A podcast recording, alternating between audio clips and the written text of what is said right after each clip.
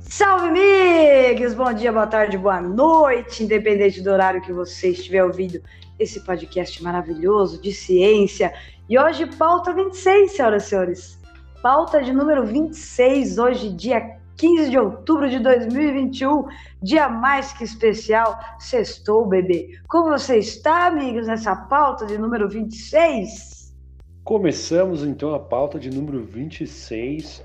Meu, essa semana super corrida, né? Porque ela foi diminuída por dois dias ali, porque segunda e terça, feriado. É, então a gente teve que resumir todo o trabalho em dois, três dias ali e tal. Então, bem corrido, mas passei bem. E vocês, como passaram por aí? Passamos bem, aproveitamos bastante o final de, de semana prolongado, né? E aí na atividade, comemoramos o dia do professor hoje fazendo o quê? Trabalhando, né? Que é assim mesmo que é. Estamos bem, felizes com essa, essa primavera que tá fresquinha. Eu achei que ia estar o calor do demônio, é isso que importa. O que importa é que tá fresquinho. E você, Nanazinha, como você está hoje? Estou muito bem, também passei a semana bem. É, feriado prolongado foi muito bem aproveitado e tudo ótimo, e é isso. E vamos que vamos. Muito bom, muito bom. Isso aí, ó, na Naná tá todo mundo bem. Isso que importa. É isso. E hoje, aliás, Mig, hoje, hoje, dia 15 de outubro, faz exatamente um ano que a Naná começou o tratamento contra o câncer de mama. 15 de outubro de 2020 foi a primeira quimioterapia da Nanazinha. Que sucesso, muito feliz por estar aqui com a gente nesse momento. Passou por todas essas dificuldades. Muito massa, olha, comemorar demais. É hoje, é hoje. Também estou muito feliz, viu? Haja vinho hoje, senhoras e senhores, haja vinho. Hoje vai, hoje vai, meu jovem. E bora começar com nossas curiosidades da semana, antes de começar as notícias. Eu nem lembro quem começa as notícias hoje, Migs. É eu ou é você? É, amiga. Essa vez sou eu que começo. É o Migs. Então bora para as curiosidades dessa semana. Lembra que a gente trouxe algumas pautas atrás sobre os peixes-leão lá, capturados em Fernando de Noronha? Peixe que não era para estar aqui, mas está, peixes invasores, perigosos para nós e para a fauna ali do local? Por, pois é, queridos. Já são um total de 12 peixes-leão capturados em Noronha e a ilha recebeu nessa segunda-feira, dia 11 de outubro, a presença do pesquisador e biólogo brasileiro que mora lá no Caribe, o Paulo Bertuol. Ele vai ajudar no combate e manejo desses peixes invasores, porque ele mora no Caribe e o Caribe já passou por problemas com esses peixes leões também. E durante a semana, o Bertuol vai realizar capacitações com mergulhadores profissionais e também uma palestra voltada aos moradores da região. Olha que demais. Sucesso, muito bom. É isso. Algum comentário, Ana Gia? É, eu achei excelente. É isso mesmo que a gente tem que fazer. Quando tem um problema, chamar um especialista para ele poder resolver da melhor forma possível, né? E lembrando que essa capacitação é super importante, porque como a gente trouxe na notícia para vocês, esse peixe, peixe, os espinhos, né, que ele possui no corpo, tem toxinas perigosas para a gente, né, para os seres humanos. E ele também não faz parte né, daquele local, ele não é endêmico do Fernando de Noronha, não faz parte da fauna daquele local, então ele também é perigoso para outras espécies. E continuando nas curiosidades, um peixe considerado, entre muitas aspas, fóssil vivo, porque esse termo não é muito correto, foi encontrado em um lago lá no Kansas, Estados Unidos. É o peixe jacaré ele tinha 1,37 metros de comprimento e pesava cerca de 18 quilos, mano. As autoridades acham que o peixe foi abandonado pelo tutor no lago, já que não é comum na região. O registro desse anima desses animais datam de 100 milhões de anos. Por isso ele é erroneamente chamado de fóssil vivo. Como sempre, a gente vai deixar os links da das notícias aqui, tanto das curiosidades quanto das notícias, né? E quando tiver artigo, a gente vai deixar na descrição do episódio também. Hora que vocês quiserem, dê uma olhadinha nessa notícia para ver o tamanho da criança, viu? Que é grande. Continuando nessas curiosidades maravilhosas, hoje a gente está falando bastante sobre peixinhos e animais. Um peixe-lua gigante foi encontrado por pescadores na Espanha. A espécie não é considerada rara na região, mas esse peixe do tamanho que ele estava foi um recorde. Ele tinha 3,2 metros de comprimento e um peso estimado aí de duas toneladas. Aliás, na notícia eles falam que o peixe quase quebrou a balança. Pois é. Após ser fotografado pesado, quase quebrar a balança e foi estudado também, né? Foi retirada uma partezinha ali do seu DNA.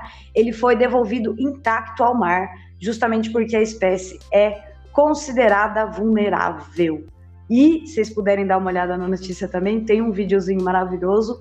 Puta que pariu, que peixe grande. Santo Batman. E lembra que a gente trouxe para vocês notícia no passado sobre os. Ano passado é ótimo. Semana passada sobre os ganhadores do Prêmio Nobel. Então saiu nessa segunda-feira agora é, o prêmio de economia. Então, os economistas David Card, Joshua D. Angust e Guido W. Imbens, senhor, receberam o Prêmio Nobel de Economia de 2021. Foi anunciado pela Academia Real de Ciências da Suécia. Então, esses foram os ganhadores do Nobel de Economia.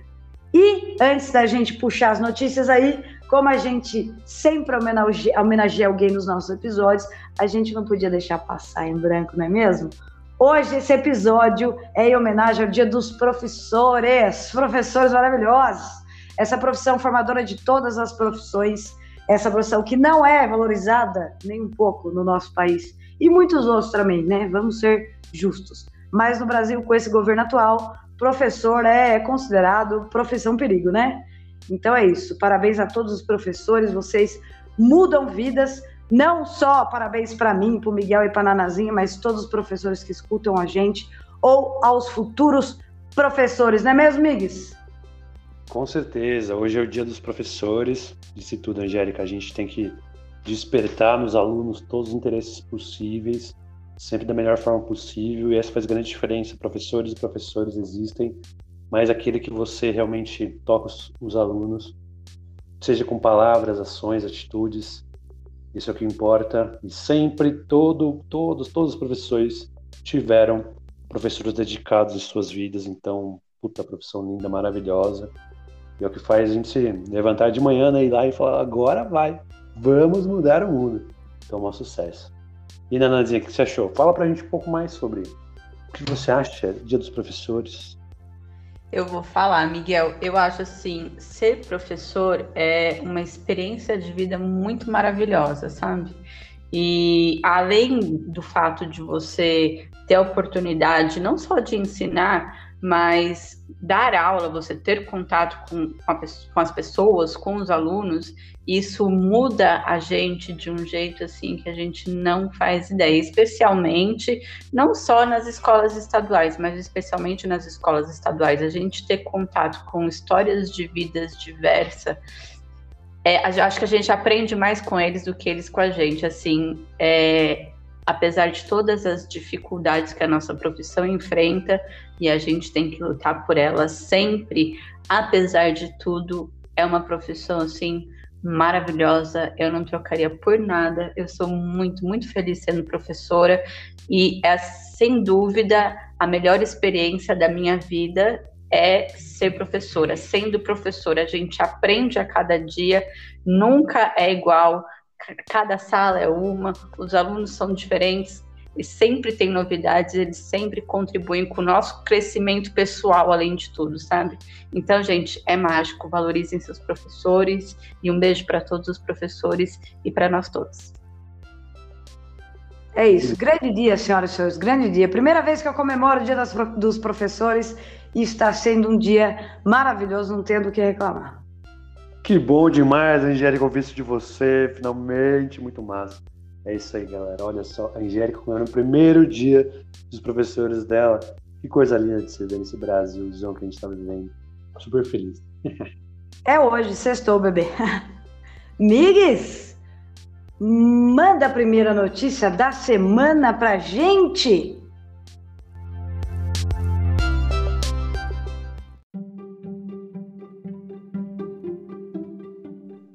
Então vamos lá então, primeira notícia da semana. Sintomas pós-Covid permanecem em 80% dos pacientes com comorbidades por cerca de quatro meses. Então, uma pesquisa realizada pela USP de Ribeirão Preto com 175 pessoas que tiveram Covid-19 e possuem comorbidades demonstra que, em 80% dos casos, os sintomas pós-doença permanecem por até quatro meses após o início da fase mais aguda da doença. Dentre os sintomas, os mais comuns foram fadiga, fraqueza, dor de cabeça, tosse, falta de ar, perda de memória e esquecimento. O estudo foi apresentado nessa sexta edição da Conferência Nacional de Prevenção e Controle de Infecções, realizada na Suíça. Os pacientes tinham em média 53 anos de idade, né? O índice de massa corporal médio deles era de 31,7, que é altíssimo. E o que já indica obesidade, com certeza. E além de alguns pacientes serem ex-fumantes, tinham também hipertensão e diabetes. E foram formados três grupos, segundo os critérios da OMS, conforme os sintomas durante o período de tratamento da doença. Né? Os sintomas leves foram aquelas pessoas que não tiveram a necessidade de oxigênio. Sintomas moderados foram aquelas pessoas que tiveram necessidade de oxigênio suplementar e internação também. E os sintomas graves são aquelas que necessitaram intubação e internação na UTI. Os pesquisadores observaram que os pacientes que tinham um quadro mais grave da doença foram os mais acometidos por sintomas pós-infecção, com índice de 93%. Apontaram também que a qualidade de vida dos pacientes piorou bastante depois da doença. Antes, 64% relataram que a vida era boa e 16% que a vida era muito boa. Esse número caiu 56% e 12,3% respectivamente. E de acordo com o pesquisador responsável pelo estudo, os pacientes continuarão sendo monitorados após um ano do início dos primeiros sintomas da infecção. O acompanhamento será feito por exames físicos, medição de frequências cardíacas e respiratórias, teste de força muscular e medição da pressão arterial e saturação de oxigênio. Também será realizado exames pulmonares, além de questionários e entrevistas. E o próximo passo é verificar se esses sintomas pós-infecção são prolongados ou se são sequelas. Os pesquisadores relatam ainda que notaram que, em alguns casos, os sintomas sumiram completamente. Então, a gente está observando há algum tempo a gente já ouviu essa história, e agora essa pesquisa traz algo que a gente já sabia e agora se firmou cientificamente, com certeza. Então é super importante isso. O que vocês acharam, meninas? Notícia importante, até porque cada vez a gente descobre mais coisas sobre esses sintomas pós-Covid, né? E é uma coisa que a gente já desconfiava, que quem tem comorbidade tem mais facilidade de ter é, a forma mais grave da doença, e agora a gente sabe que também é mais fácil de ter essas sequelas a longo prazo.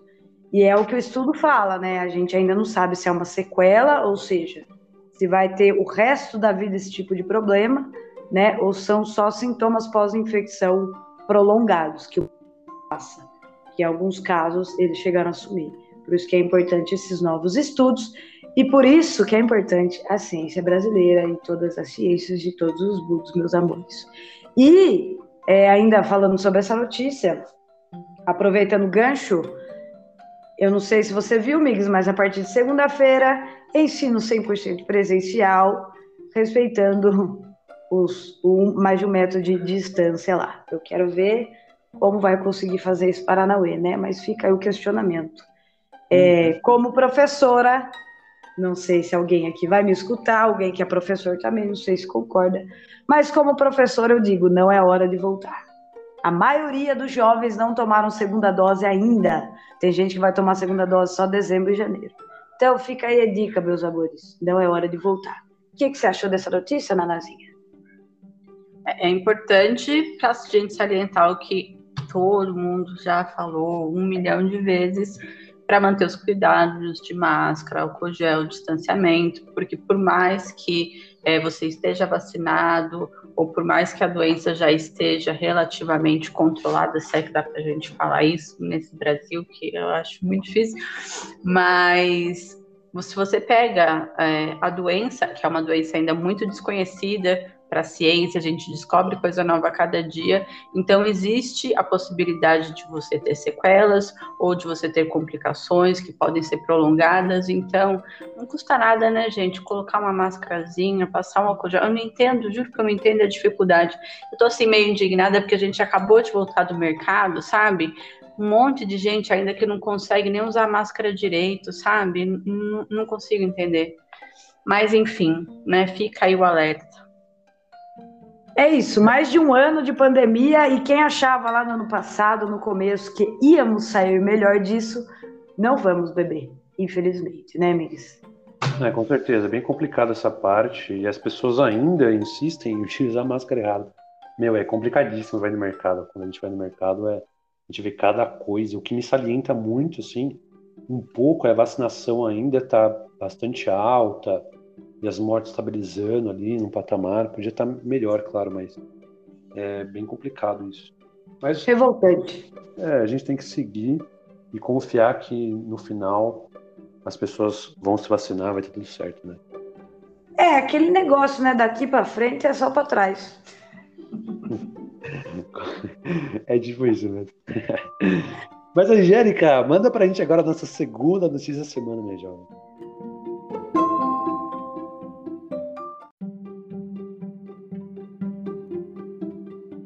Segunda notícia da semana, nosso querido rover Perseverance tá no lugar certo para procurar a vida em Marte. Já vou explicar por quê. E antes de contar a notícia para vocês, eu queria só dizer que não sei quem acompanhou aqui com a gente no Ciência na Manga pelo YouTube, mas no começo da semana acompanhamos ao vivo o lançamento do Capitão Kirk para o espaço. É isso mesmo, senhoras e senhores. O homem mais velho do mundo aí para o espaço 90 anos o Capitão Kirk. Não é o Capitão Kirk, tá, gente? Vocês entenderam. Eu esqueci o nome dele. William é o William Shatner, né? O que fazia o Capitão Kirk no Star Trek, Jornada uhum. nas Estrelas. Para quem é velho das antigas como eu, tudo bem que eu comecei a assistir a série agora, mas tá tudo bem, vocês devem conhecer. E o Capitão Kirk foi dar um rolezinho de 10 minutos na Blue Origin do nosso querido milionário Jeff Bezos. Não é Estou é meu sendo... querido, não, não é. Se deixar se eu terminar, estou sendo um pouco sarcástico, vocês entenderam, né? Mas é isso, Jeff Bezos.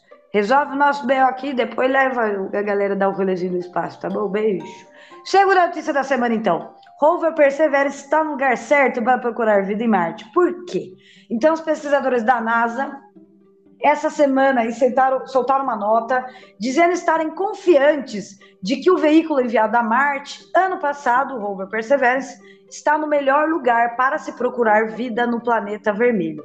Em fevereiro deste ano, né, como a gente já disse, o rover da NASA pousou na cratera Jezero, já tirou milhares de fotos da área, já voou o nosso querido helicóptero Ingenuity, a gente já trouxe pauta disso aqui para vocês, as fotos, inclusive, originaram o primeiro artigo científico baseado nessas descobertas e interpretações das fotos, e foi publicado nesta, nesta semana na revista Science.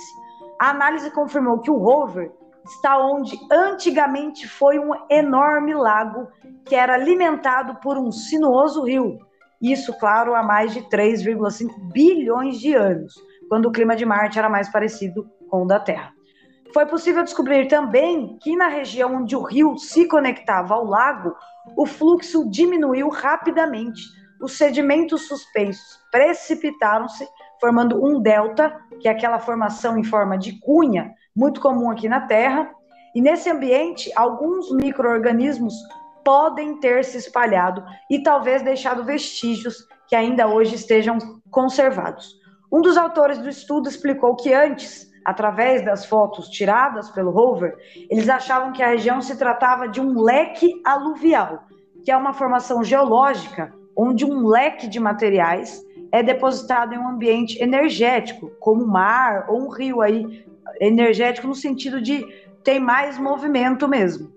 Portanto, se existiu algum micróbio marciano, ele iria preferir uma região mais calma, como um delta. A região ganhou o nome de Kodiak, e além dela, a cratera Jezero possui diversos penhascos, o que indica a existência de inundações após a formação da cratera. Agora, o rover será enviado para a base da formação do delta principal para perfurar o terreno em busca de pequenas pedras de argila. A equipe também pretende focar num anel de rochas calcárias ao redor da borda da cratera Jezero, que provavelmente foi a borda do lago na sua época mais profunda. O rover ainda tem a missão de coletar mais de duas dezenas de amostras de rochas de locais diferentes, que vão ser trazidas para a Terra no início de 2030, onde os laboratórios capacitados vão procurar por vida microscópica que já habitaram ou, quem sabe, ainda habitam a superfície do nosso querido planeta Marte. O que, que você achou dessa notícia maravilhosa, Biggs? Olha que notícia maravilhosa essa. Mostra que realmente a gente teve capacidade de um ser humano de criar uma máquina, chegar em um ambiente inóspito ali, que é um segundo planeta nosso mais próximo. Chegou lá, conseguiu identificar o lugar, conseguiu identificar características responsáveis por supostamente existir água ali, por exemplo, né, de ter inundações nas crateras em volta. E cara, imagina se na hora que voltar a toda essa parte do material que eles coletaram de lá, voltar para cá e descobrir que teve um microbozinho ali, meu Deus do céu, aí sim vai ser massa demais. É o que a gente espera, né? A gente quer tentar decidir o que aconteceu com Marte ali, tentar prever o que vai acontecer com a Terra, né? Principalmente se não fizerem investimentos pesados contra o aquecimento global, por exemplo, vai que. Então, é muito legal essa, essa notícia, sensacional, sensacional. E você, Naná, o que você achou dessa notícia? Eu tô aqui na expectativa que eles encontrem logo alguma coisa. Já pensou se eles encontram algum sinal de vida? Eu acho que pode revolucionar tudo que a gente conhece, assim, na ciência. Tudo não, né? Mas alguma parte, né? Vai ser bem extraordinário. Eu espero que eles encontrem cedo ou tarde alguma coisa. É, imagina, ia ser mó legal se rolasse uma coisa dessa. Nossa. Olha, eu, eu acho que já teve vida em Marte, sim, microbiana, sim. Eu estou na esperança e quem sabe 2030 a gente traga essa notícia para vocês em primeira mão. William Shatner, um beijo, gordinho maravilhoso, te amo. é Miguel, conta a terceira notícia da semana pra gente.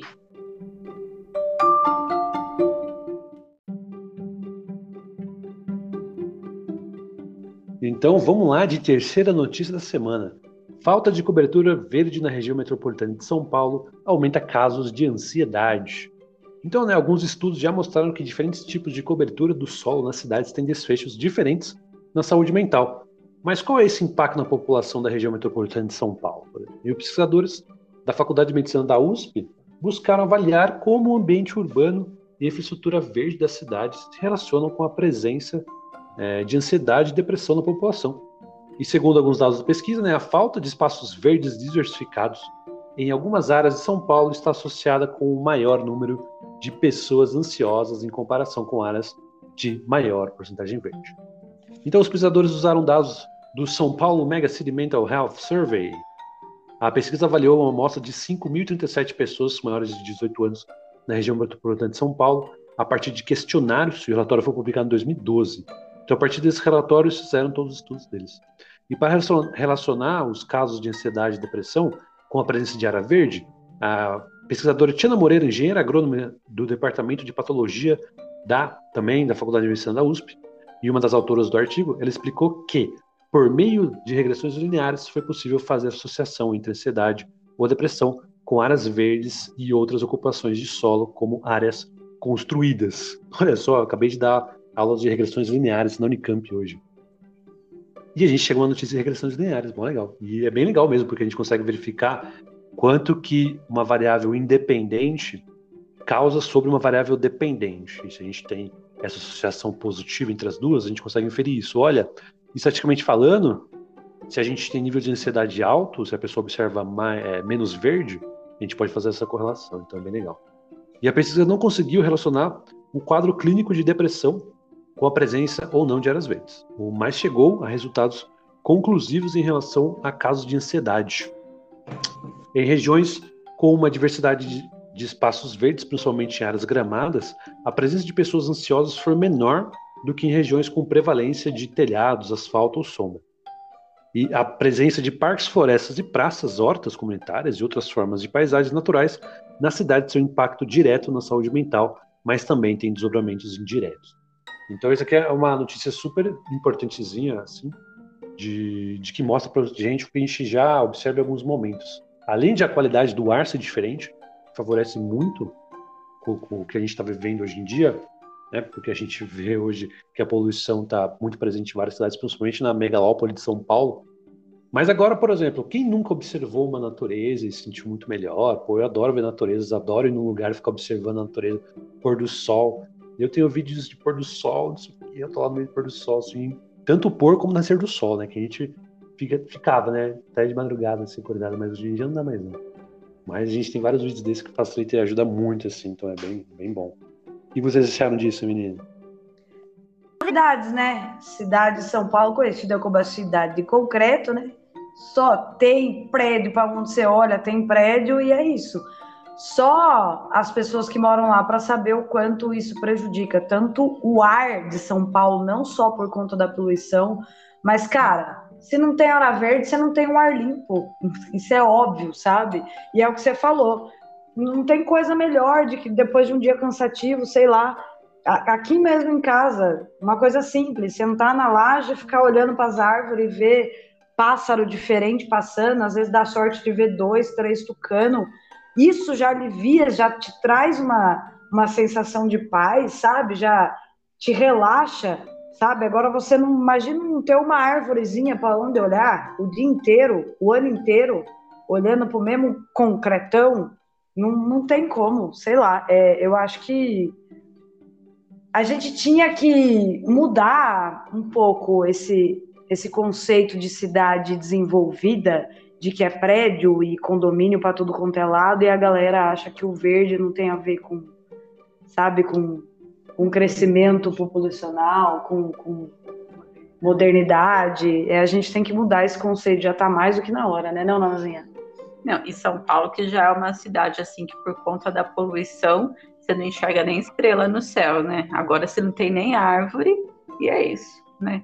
E para a gente ver, eu, acho, eu achei interessante porque essa notícia me fez refletir o impacto que o desmatamento causa de uma forma geral assim, com consequências que às vezes a gente nem imagina, né? Porque se, por enquanto é São Paulo, mas a gente continua nesse ritmo, daqui a pouco não vai ter mato em lugar nenhum, né?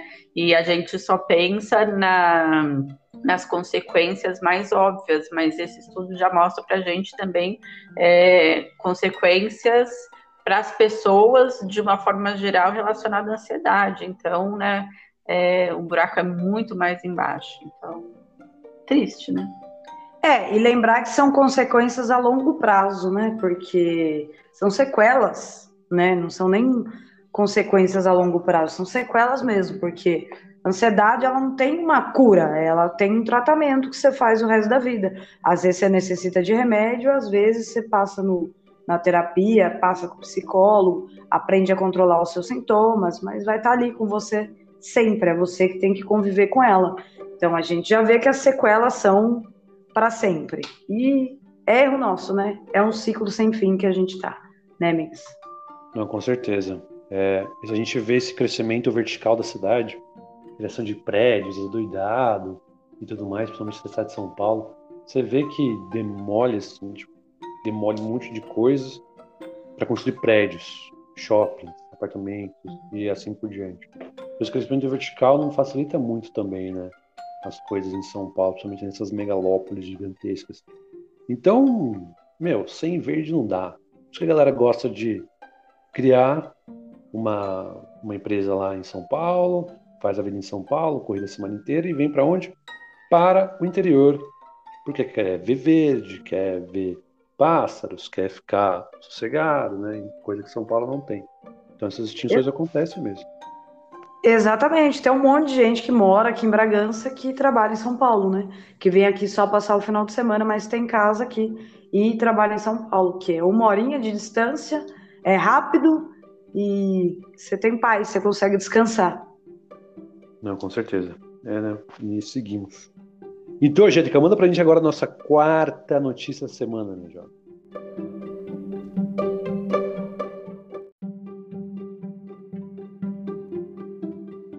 Bora de quarta notícia e última notícia da semana para vocês. Cesárea sem indicação é associada a risco 25% maior de mortalidade na infância, aponta estudo liderado pela nossa querida Fiocruz. Então, o estudo foi liderado por pesquisadores do Centro de Integração de Dados e Conhecimentos para a Saúde, o SIDAX, da Fiocruz Bahia, sugere que partos cesáreos podem estar associados ao maior risco de mortalidade na infância.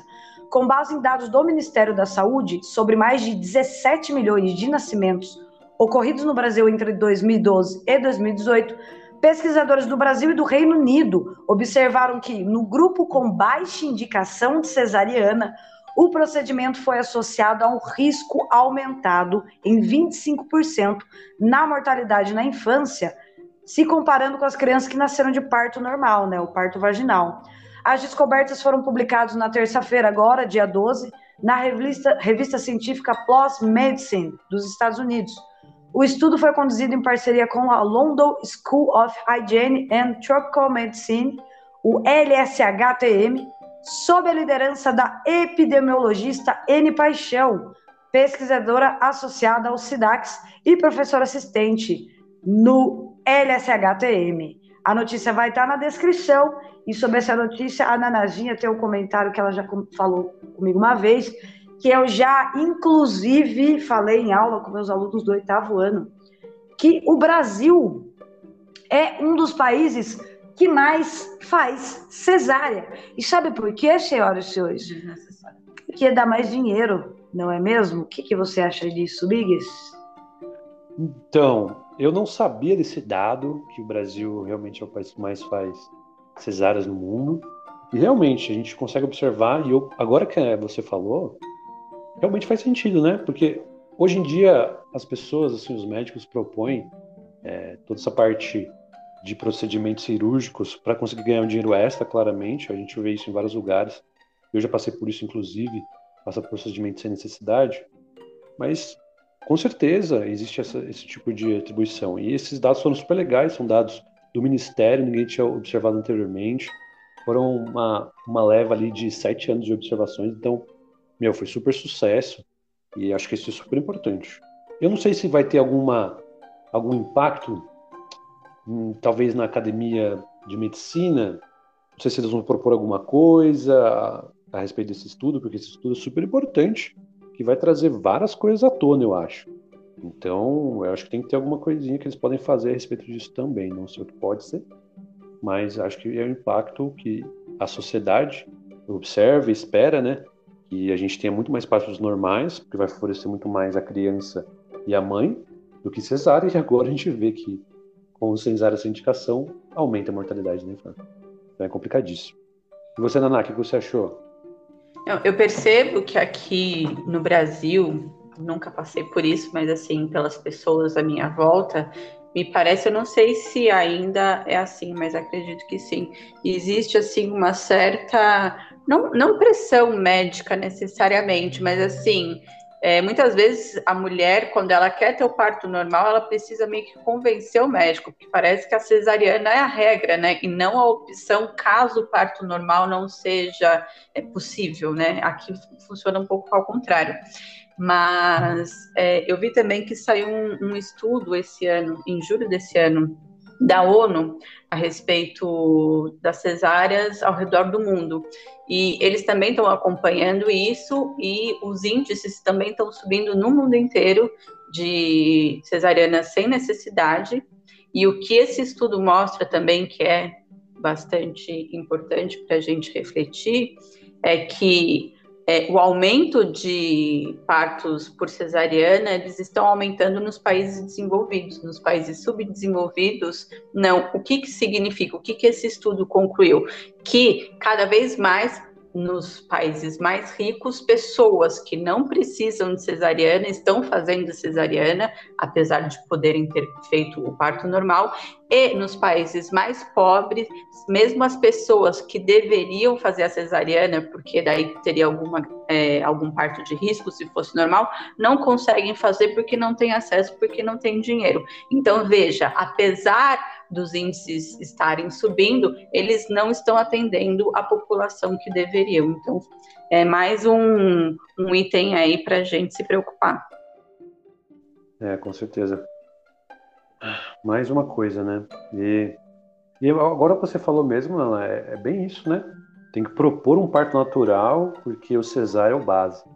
É incrível, é. né? O Brasil, um passo é. atrás. E lembrando que, gente, o parto normal, a, a cesárea, ela só é indicada em último caso. Entendeu? Porque ela é uma cirurgia de risco tanto para o bebê quanto para a mãe. Por isso que ela é feita em último caso. Tanto que quando o bebê vai nascer prematuro, é feito cesárea justamente por isso. Porque é em último caso. O parto normal é o mais indicado. É, então, com certeza. E é isso, né? A gente tem que viver e esperar que as pessoas olhem esses estudos e tenham conclusões e a necessidade de observações a respeito de como agem certas pessoas. Isso é muito, muito importante hoje em dia. Exato.